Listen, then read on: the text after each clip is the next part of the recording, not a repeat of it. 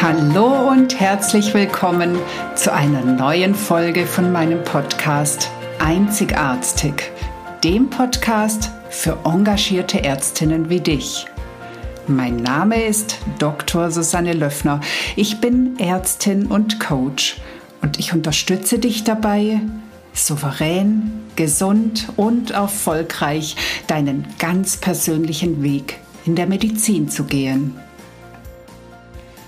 Heute geht es um mein absolutes Lieblingsthema, die Emotionen. Und egal, ob du als Ärztin hier zuhörst oder als Nichtärztin, ich glaube, du wirst etwas aus dieser Folge ziehen können.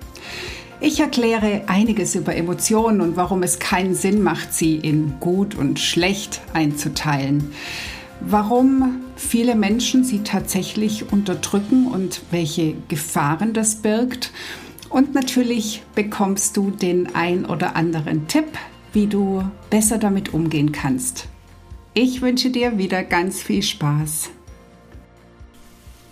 Hallo, herzlich willkommen zu meinem absoluten Lieblingsthema, den Emotionen. Und warum rede ich hier im Podcast drüber, also in einem Ärztinnen-Podcast? Weil es für mich das absolute Krankheits- und Gesundheitsthema ist. Und es beeinflusst sowohl deine Freude bei der Arbeit wie auch deinen Umgang mit Patienten, die nämlich durchaus auch Emotionen haben. Und weil du im Medizinstudium darüber jetzt wirklich nichts lernst. Also zumindest war das bei mir so, aber ist ja auch schon ein paar Jahre her. Und weil ich überzeugt davon bin, dass das Thema Emotionen eine Grundlage ist für eine wirklich gute Kommunikation und auch nicht zuletzt für eine souveräne Führung. Ich hatte vor einiger Zeit eine Frau zum Coaching, die so ein bisschen genervt gefragt hat, wozu brauchen wir eigentlich Emotionen? Und ich war so überrascht, dass mir tatsächlich die Worte gefehlt haben. Denn für mich sind Emotionen so quasi die, die Würze des Lebens oder das, was mein Leben ausmacht. Also die Freude, wenn, wenn irgendwas so richtig gut läuft, sich gut anfühlt, aber auch, wenn ich mal sauer bin und ja, völlig ärgerlich auf den Putz hau oder wenn mir die Tränen runterlaufen, entweder wegen Trauer oder viel schöner wegen Berührtheit. Ich kann mir überhaupt nicht vorstellen, wie sich das anfühlen würde, wenn keine Emotionen da wären. Das wäre für mich eher so gleichzusetzen mit einem Dahinvegetieren. Aber wozu brauchen wir tatsächlich Emotionen? Die Frage ist ja berechtigt. Und dazu kann ich nur sagen, alle unsere Emotionen haben tatsächlich einen Sinn und sie dienen unserem Überleben. Und ich möchte jetzt hier auf ein paar Emotionen eingehen, um da mal ein bisschen zu zeigen, was die für einen Sinn haben, warum wir die überhaupt erleben. Fangen wir doch mal an mit dem Ärger, den kennt ja wahrscheinlich jeder. Wodurch wird er ausgelöst? Er wird dann ausgelöst, wenn du ein Unrecht erlebst oder wenn du daran gehindert wirst, ein Ziel zu erreichen. Ein Ziel, das du dir in den Kopf gesetzt hast und irgendjemand stellt sich dir in den Weg.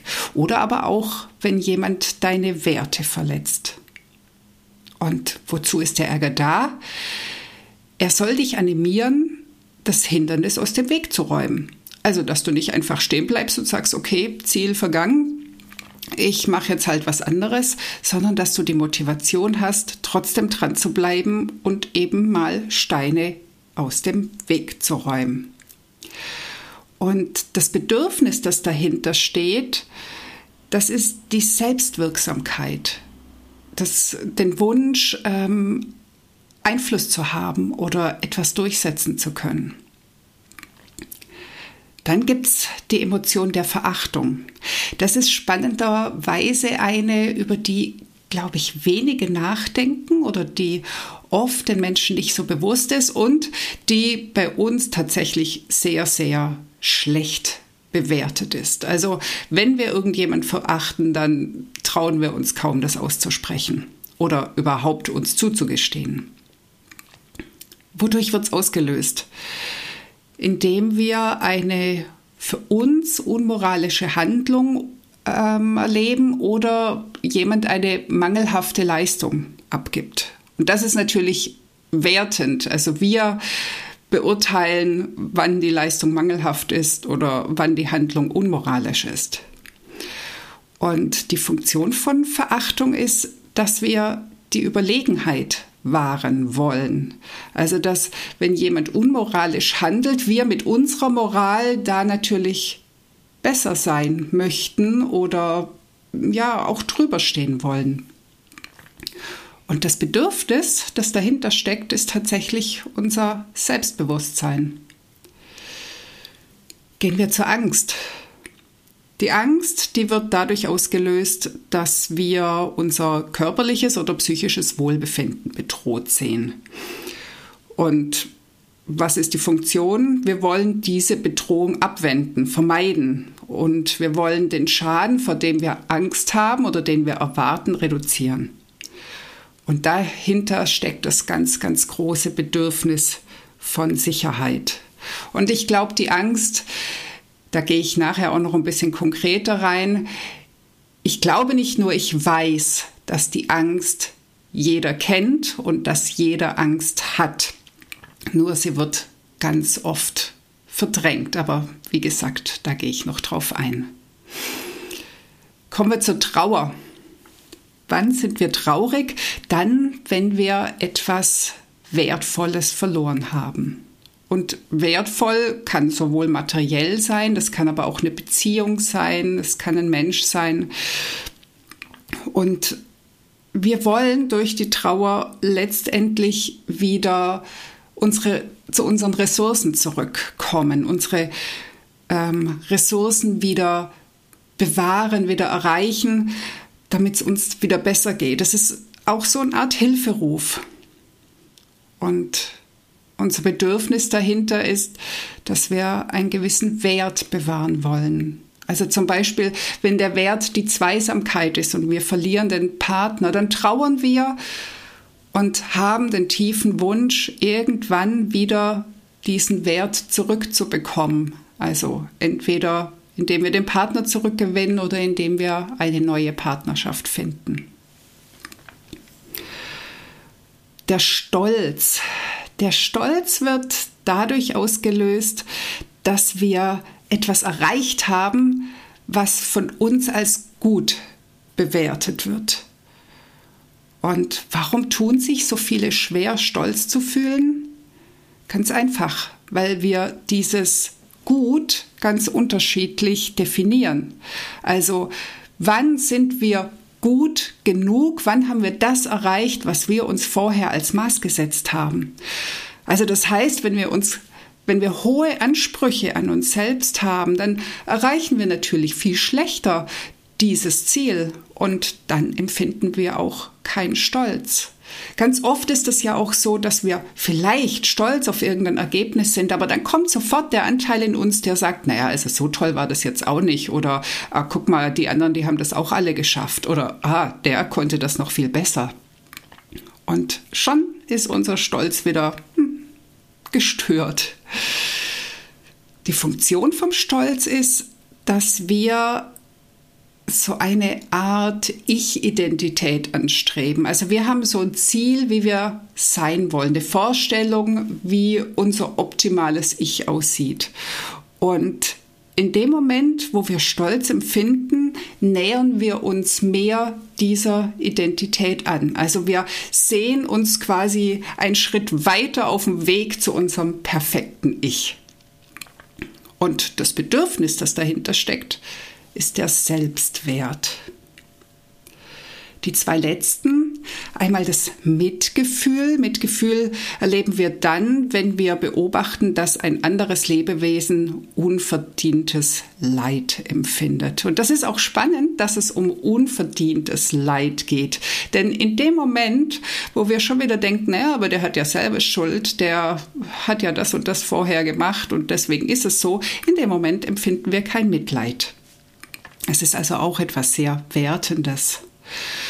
Und wenn wir Mitleid empfühl, äh, empfinden, dann hat es die Funktion, dass wir das Leid reduzieren möchten.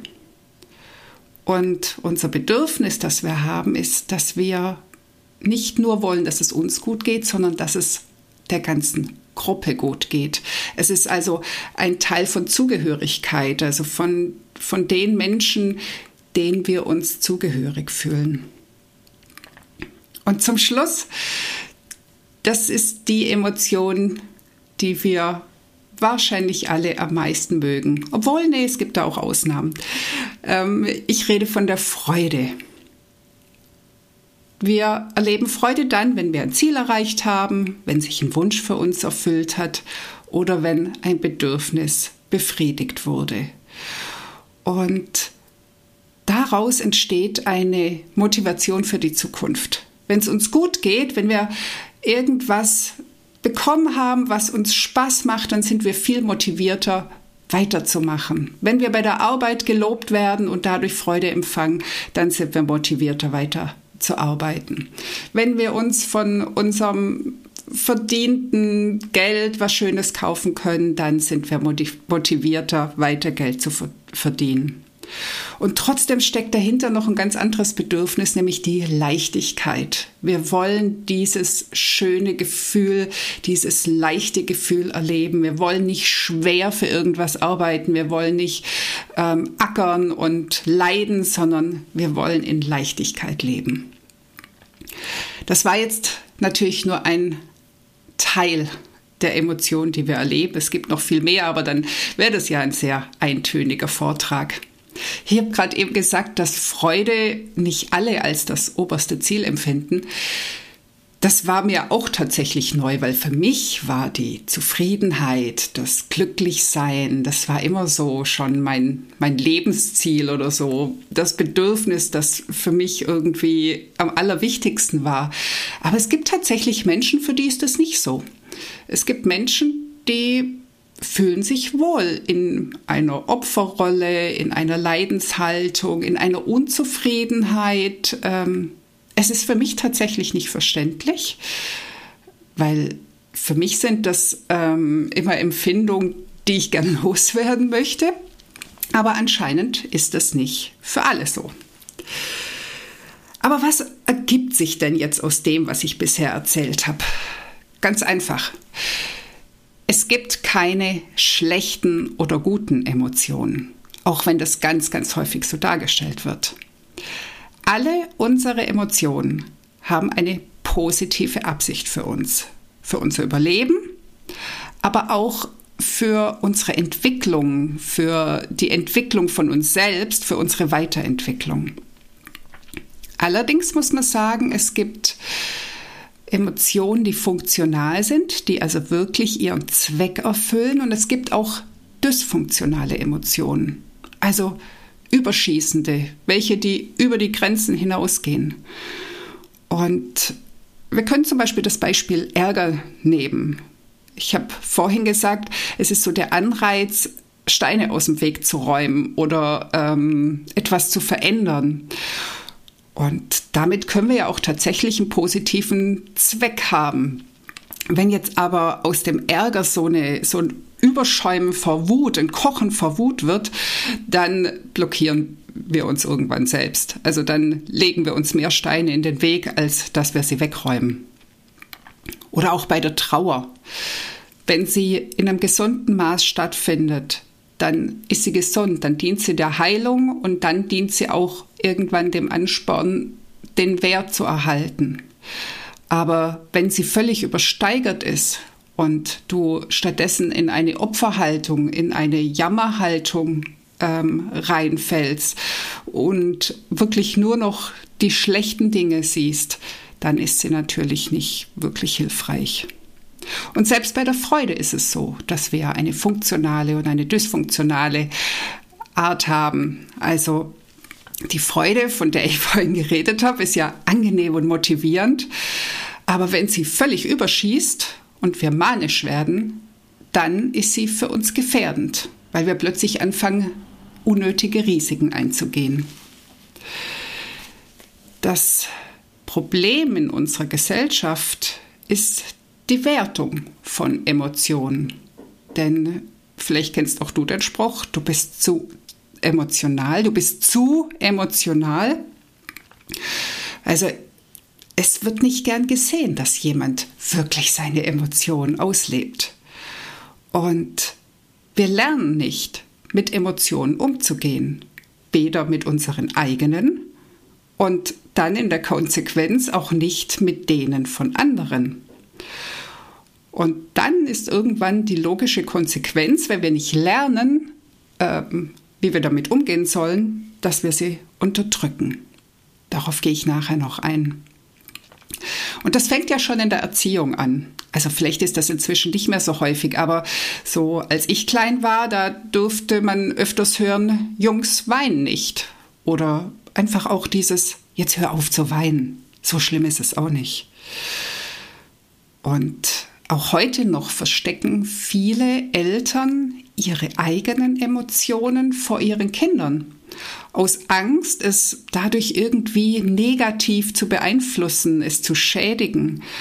Dabei ist das so ein wichtiger Lernvorgang. Die Kinder spiegeln uns ja, die lernen durch uns. Das heißt, die müssen durch uns auch lernen, dass es die unangenehmen Emotionen gibt. Also nicht die schlechten, sondern die, die wir eben nicht so gern haben. Die dürfen sehen, dass du mal traurig bist, dass du verärgert bist. Sie dürfen auch sehen, dass du dich schämst für irgendwas. Daraus können sie lernen und vor allem daraus lernen sie, dass man Emotionen auch zeigen darf, dass man sie verbalisieren darf, dass man drüber sprechen darf. Also das halte ich für, für einen ganz, ganz großen Fehler, wenn wir versuchen, vor unseren Kindern irgendwas zu verstecken. Auch hier geht es natürlich um die funktionalen Emotionen. Ich möchte damit nicht sagen, dass du in rasender Wut dein Kind anbrüllen sollst. Das Spannende ist ja, dass von dieser emotionalen Unterdrückung tatsächlich Männer besonders betroffen sind. Denn emotional gilt als schwach. Und deswegen werden bei vielen, vielen Männern die Emotionen komplett unterdrückt. Die einzig erlaubte ist Ärger. Das ist jetzt wieder cool und stark. Und die Folge ist, dass sich dieser Ärger vor viele andere Emotionen schiebt. Das heißt, du kannst jemand begegnen, der völlig wütend wirkt, aber in Wirklichkeit hat er eine Trauer oder vielleicht hat er Angst oder vielleicht schämt er sich. Das kann man mit gutem Gefühl manchmal wahrnehmen. Man kann es auch an ähm, Mikroexpressionen in der Mimik erkennen, wenn man dafür geschult ist. Aber das Problem ist, dass oft derjenige, der den Ärger verspürt, nicht mal weiß, dass in Wirklichkeit etwas anderes dahinter steckt. Ich hatte vor kurzem eine ganz interessante äh, Unterhaltung mit einem Coach-Kollegen, der genau wie ich Emotionscoaching macht, der aber sagt, das könnte er niemals auf seine Homepage schreiben. Denn in den Kreisen, in denen er coacht, das sind hauptsächlich Männer, die würden abgeschreckt werden, wenn sie einen Emotionscoach vor sich hätten, weil Emotionen, die gibt es nicht, die braucht man auch nicht. Und warum sollte man sich dann darum kümmern? Dabei sind es genau die, die am meisten davon profitieren würden. Denn das Problem dabei ist ja, wenn du Emotionen gar nicht zulässt oder glaubst, dass du sie nicht hast, dann hast du auch gar nicht die Chance zu erkennen, was dahinter steckt. Und dann erkennst du auch nicht die Funktion und kannst dich danach richten. Wie oft habe ich schon gehört, dass mir jemand sagt, er habe keine Angst. Ich glaube, das gibt es nicht. Und das wäre ja auch fatal. Du würdest von der Autobahnbrücke springen, dein ganzes Geld verzocken. Wer würde denn dann deine Sicherheit gewährleisten? Und auf der anderen Seite wird überall mit Angst gearbeitet. Zum Beispiel nutzt die Politik die Angst. Wenn du das nicht machst, passiert das. Und das funktioniert hervorragend, weil unser Gehirn eine Hauptaufgabe hat, uns zu schützen. Durch unsere Sinne strömen pro Sekunde 12 Millionen Informationen. Dieses Volumen kann unser Gehirn überhaupt nicht verarbeiten. Also filtern wir. Und da es ja darum geht, uns zu schützen, scannt das Hirn ununterbrochen nach Gefahren, um sie zu vermeiden, also jetzt und in Zukunft. Das ist auch der Grund, warum Katastrophenmeldungen in den Medien viel interessanter sind als die Information, dass es irgendwo an einem Ort gerade besonders friedlich ist. Deswegen ist unser Leben auch geprägt von Unglück und Gefahren, wenn wir nicht realisieren, dass wir genau darauf geeicht sind und genau diese Sinneseindrücke bevorzugt wahrnehmen. Also die sind gar nicht so häufig, wie wir es denken. Wir schauen nur ganz speziell darauf. Und deswegen können wir leicht manipuliert werden. Und das ist beileibe nicht nur in der Politik und in den Medien so. Das fängt bei unserer Erziehung an. Wenn du die Jacke nicht anziehst, erkältest du dich. Wenn du deinen Helm nicht aufziehst, kannst du dir schwere Kopfverletzungen zuziehen. Also da gehe ich von mir aus. Ich habe mit meinem Sohn die größten Diskussionen geführt, weil ich unbedingt wollte, dass er zum Fahrradfahren einen Helm anzieht. Und wie das vielleicht die ein oder andere Mutter auch kennt, es gibt so ein gewisses Alter, wo Helm einfach wahnsinnig uncool ist. Ich habe zu dem Zeitpunkt in einer neurologischen Reha-Klinik gearbeitet und ich habe zu meinem Sohn gesagt, okay, wenn ich dich erwische ohne Helm, dann hospitierst du eine Woche bei meinen Schädel-Hirntrauma-Patienten. Das ist Arbeiten mit Angst. Also ich mache mich da selbst auch gar nicht frei davon. Und wir arbeiten alle mit Angst, wenn wir überzeugen möchten. Und das selbst, wie auch bei mir, wenn wir es aus allerbester Absicht tun.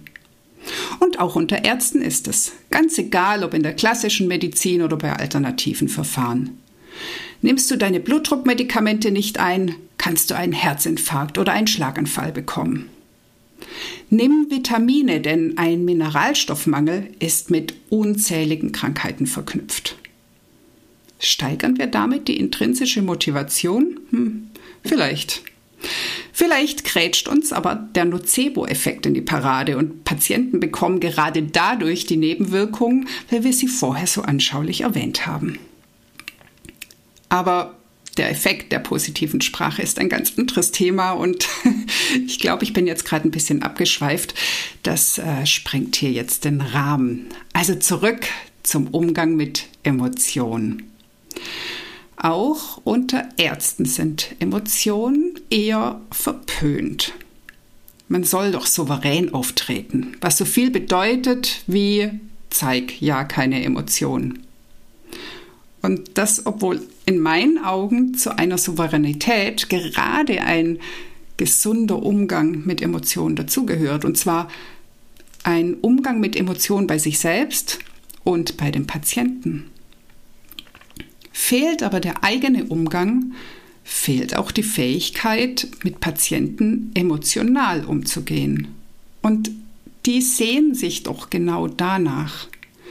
Wie oft werden denn Ärzte als kaltherzig beschrieben? Wie oft wird ihnen vorgeworfen, das Leid interessiere sie überhaupt nicht? Dabei ist das ein Trugschluss. In Wirklichkeit bauen viele Ärzte eine Mauer um sich, dass sie die Emotion des Gegenübers überhaupt nicht aushalten können, weil sie es nie gelernt haben. Und Emotionen sind immer eine Kooperation von Hirn und Körper. Jede Emotion führt zu einer körperlichen Reaktion. Und jede Emotion können wir fühlen, wenn wir sie nicht abschotten und in uns einkerkern. Aber die Unterdrückung von Gefühlen ist nicht nur gang und gäbe, sondern schädlich. Ganz vereinfacht kann man sagen, die Energie, die eigentlich für eine Aktion gedacht ist, das habe ich ja vorhin erklärt, dass jede Emotion eigentlich eine Funktion hat und du eigentlich was tun sollst in der Folge. Aber wenn du das nicht machst, bleibt diese Energie im Körper stecken und richtet Schaden an. Und noch zur Ergänzung, wenn wir nochmal auf die Angst zurückkommen Unsere Hirnreaktion auf die Angst ist ja ein ganz uraltes Ding.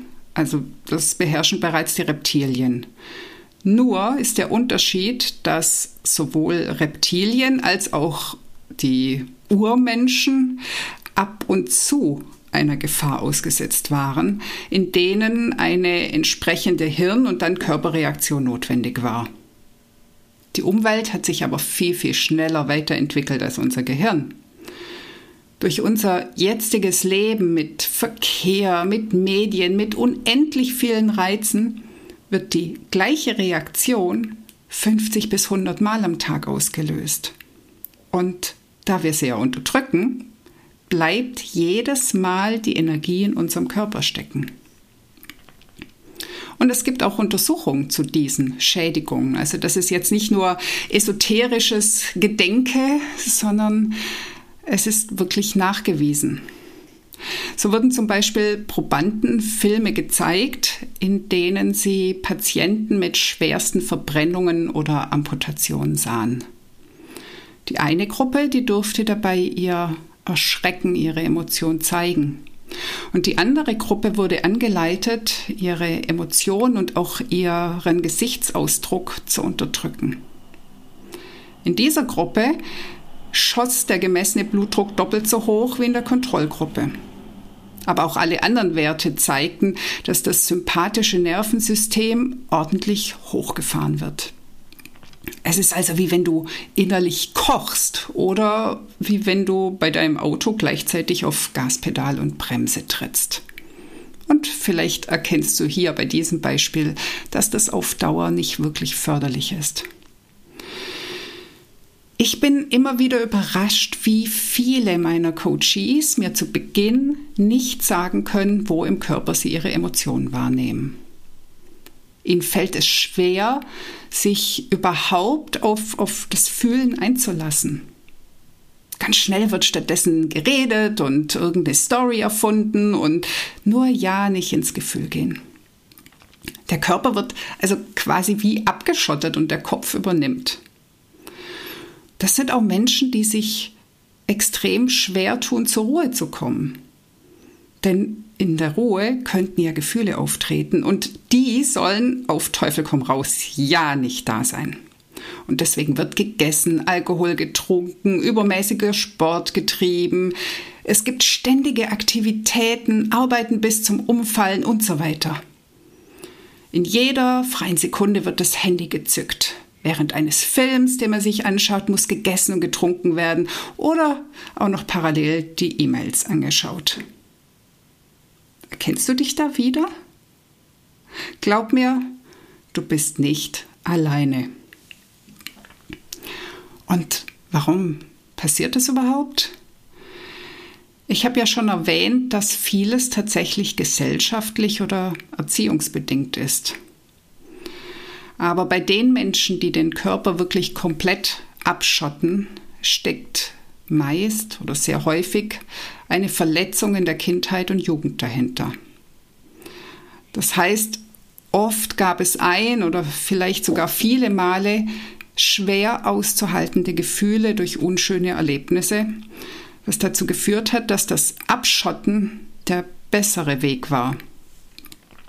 Natürlich können das sehr schlimme Erlebnisse von körperlichem oder emotionalem Missbrauch gewesen sein, was ja leider wesentlich häufiger vorkommt, vorgekommen ist, als wir alle denken. Es können aber auch Ereignisse mit starker Angst, mit Scham, großer Trauer und viele mehr sein. Oft sind diese Erlebnisse gar nicht mehr erinnerlich. Und es können auch durchaus Erlebnisse sein, die wir im Rückblick gar nicht mehr dramatisch finden, die es aber aus der Sicht eines kleinen Kindes waren. Also zum Beispiel ganz banal alleine durch einen dunklen Keller gehen. Inzwischen verfügen wir natürlich über ein ganz anderes Verständnis und über andere Ressourcen, sodass der Schutzmechanismus, den wir uns damals zugelegt haben, also die Decke, die wir uns übergezogen haben, heute in der Regel gar nicht mehr notwendig ist. Und jetzt kommt noch ein ganz wichtiger Punkt. Ich bin ja ganz am Anfang auf die Auslöser unserer Emotionen eingegangen. Und wer löst sie aus? Natürlich gibt es viele Ereignisse und Erlebnisse, auf die wir emotional reagieren. Aber denk mal an deinen Arbeitstag. Es ist die Kommunikation, es sind die anderen Menschen, die uns mit ganz vielen Emotionen konfrontieren. Unser Chef, der mit deiner Patientenversorgung gestern nicht zufrieden war. Dein Kollege, der wieder mal nicht das erledigt hat, was eigentlich sein Job gewesen wäre. Die Mail von der Verwaltung, dass du die geplante Fortbildung nicht bezahlt bekommst. Und hier gibt's was unglaublich Spannendes. Kennst du die Situation, dass du dich extrem ärgerst und dich danach fragst, was dich eigentlich gerade so verärgert hat? oder dass dir die Tränen kommen, obwohl dein Gegenüber nur einen minimalen Kritikpunkt genannt hat? Hier geht es darum, dass die Emotion nicht nur eine Reaktion auf die jetzt gerade erlebte Situation ist. Nein, unser Hirn dreht Schleifen.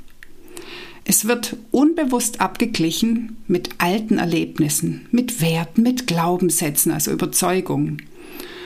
Und darauf erfolgt die emotionale Reaktion.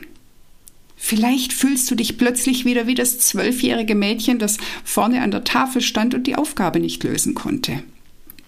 Oder vielleicht ist das Gefühl da, das du hattest, als dich dein dominanter Vater angebrüllt hat. Das alles läuft unterbewusst und rasend schnell ab. Das Erste, was ich oft im Coaching mache, ist die Patienten wieder ins Gefühl zu holen. Sie lernen regelrecht wieder ihren Körper wahrzunehmen. Wenn notwendig, fanden wir nach der Ursache über den Weg des Gefühls. Denn mit Denken kommen wir da nicht hin. Wir brauchen unser Unterbewusstsein und naja, dahin ist der Weg eben übers Gefühl. Und dann stärken wir die mentalen Ressourcen, vor allem die Ressourcen, die dysfunktionalen Emotionen direkt entgegenwirken. Bei Angst ist das beispielsweise das Gefühl der Sicherheit. Und dann geht es natürlich darum, mit Emotionen umgehen zu lernen, vor allem dann, wenn sie anfangen, dysfunktional zu werden. Dafür gibt es viele Techniken. Atemübungen, Achtsamkeitsübungen, Tappen, also eine körperliche Stimulation, die das Ziel hat, dem limbischen System, also dem Gehirnteil, der entscheidend an der Entstehung der Emotion beteiligt ist, die Energie zu entziehen. Und hierbei ist wichtig zu wissen, mit Emotionen umzugehen, sie erträglicher zu machen durch solche Interventionen, ist etwas anderes, als sie zu unterdrücken, also sie erst gar nicht zu fühlen. In diesem Fall schwächst du die körperliche Reaktion ab und deckst nicht die Emotion mit einer Decke zu. Eine Möglichkeit ist beispielsweise auch das Affect-Labeling. Du fasst deine Gefühle in Worte. Und so einfach es ist, so wirkungsvoll ist es auf der anderen Seite. Und wie geht das? Stell dir vor, du hast eine Prüfung oder ein Gespräch, vor dem du große Angst hast. Dann setz dich hin und schreib fünf bis zehn Minuten mal alle Ängste und Sorgen auf, die dir dazu einfallen. Schreib und schreib und schreib. Oder schreiben passt ja nicht immer in jede Situation. Also angenommen, jemand steht wut, äh, fuchtelnd vor dir, wütend vor dir und macht dich blöd an. Dann sprich in Gedanken deine Gefühle aus. Der macht mir Angst. Es ärgert mich, dass der mich so anschreit. Ich bin traurig, dass ich ständig angemacht werde. Du kannst auch die Situation beschreiben. Er ist so laut, wenn er redet. Das macht mich richtig unruhig. Durch diese Art und Weise kannst du deine Emotionsreaktion um bis zu 70 Prozent reduzieren, also die körperliche Reaktion. Eine andere Möglichkeit ist das Normalisieren. Also gerade bei denen, die dazu erzogen wurden, ja keine Gefühle zu zeigen, kann es hilfreich sein, denn du wirst ganz automatisch in eine Bewertung gehen und wahrscheinlich nicht wirklich nett mit dir reden. Also anstatt, oh nee, warum kommen wir blöder Kuh jetzt wieder die Tränen, sagt er, es ist ganz normal, dass ich über diese Aussage traurig bin. Auch das kannst du natürlich im Geiste still machen. Diese beiden Übungen kannst du übrigens auch bei deinen Patienten anwenden. Ich sehe, sie haben Angst. Ich merke, sie sind traurig. Es ist völlig normal, sich in dieser Situation Sorgen zu machen. Ich begleite sie und werde sie mit allem, was in meiner Macht steht, unterstützen. Und zum Schluss noch ein Tipp, wie du unangenehme Emotionen auf Dauer reduzieren kannst. Ich hatte vorhin erwähnt, dass uns unsere Umwelt so viele Reize schickt, dass wir 50 bis 100 Mal pro Tag ein, eine Angst- oder Stressreaktion erleben. Ich hatte auch gesagt, dass unser Hirn regelrecht nach Gefahren scannt und wir darum ganz bevorzugt Stressreize wahrnehmen. Das lässt sich beeinflussen. Es ist nicht einfach, es geht nicht von jetzt auf gleich, aber es ist wirkungsvoll. Du änderst deinen Fokus. Du achtest ganz gezielt auf die schönen Dinge. Am einfachen geht das mit Dankbarkeit. Mach dir immer wieder am Tag bewusst, was du schon alles hast, was du alles schon erreicht hast, was es Schönes um dich gibt, was sich gut anfühlt. Und sei dafür dankbar. Für deine Gesundheit, deine Wohnung, deine Familie, für ein schönes Kleid, eine Heizung, schönes Wetter, einen sicheren Arbeitsplatz, über die Kompetenz, die du in den letzten Jahren erworben hast. Da gibt es so viel, wenn du wirklich mal deinen Blick drauf richtest. Und auch das ist übrigens auf Patienten anwendbar. In einer Langzeitstudie wurde erkannt, dass Patienten mit Myokardinfarkt, die ein höheres Maß an Dankbarkeit empfanden, es weniger Entzündungsmarker und eine verbesserte Funktion der Koronargefäße gegeben hat. Und ich, ich bin jetzt dankbar, dass du so lange dabei geblieben bist und so lange durchgehalten hast, obwohl das ja tatsächlich heute von den Interviews abgesehen ein recht langer Podcast war. Und wie immer hoffe ich, dass du neue Erkenntnisse in dieser Folge für dich gewinnen konntest. Und falls du jetzt für dich erkennst, dass du auch zu denen gehörst, die Emotionen unterdrücken oder schlecht oder gar nicht damit umgehen können, wenn der Umgang mit Emotionen deiner Patienten unglaublich schwierig für dich ist und du gar nicht weißt, wie du da reagieren sollst, habe ich zwei Angebote für dich. Am 11. Oktober 2022 startet ein Online-Kurs Emotion Meets Medicine. Ein Kurs für medizinisches Personal. Den machen meine wunderbare Kollegin Dr. Alexandra Kohlbeck und ich. Die Teilnahme ist auf acht Personen beschränkt. Also ganz gezielt wird es ein kleiner Kreis, ein intensiver Austausch. Der Kurs dauert sechs Wochen mit insgesamt sechs Zoom-Calls sowie einer begleitenden geschlossenen Facebook-Gruppe. Und bald kannst du ihn buchen. Wenn du Interesse dran hast oder dann mehr Infos haben möchtest, schreib mir einfach eine E-Mail. Und dazu biete ich natürlich eins zu eins Coachings an, Einzelcoachings und auch längere Betreuungspakete. Alle meine Angebote dazu findest du auf meiner Website und den Link dazu wiederum in den Show Notes. Ich wünsche dir einen wunderschönen Tag mit viel Gefühl.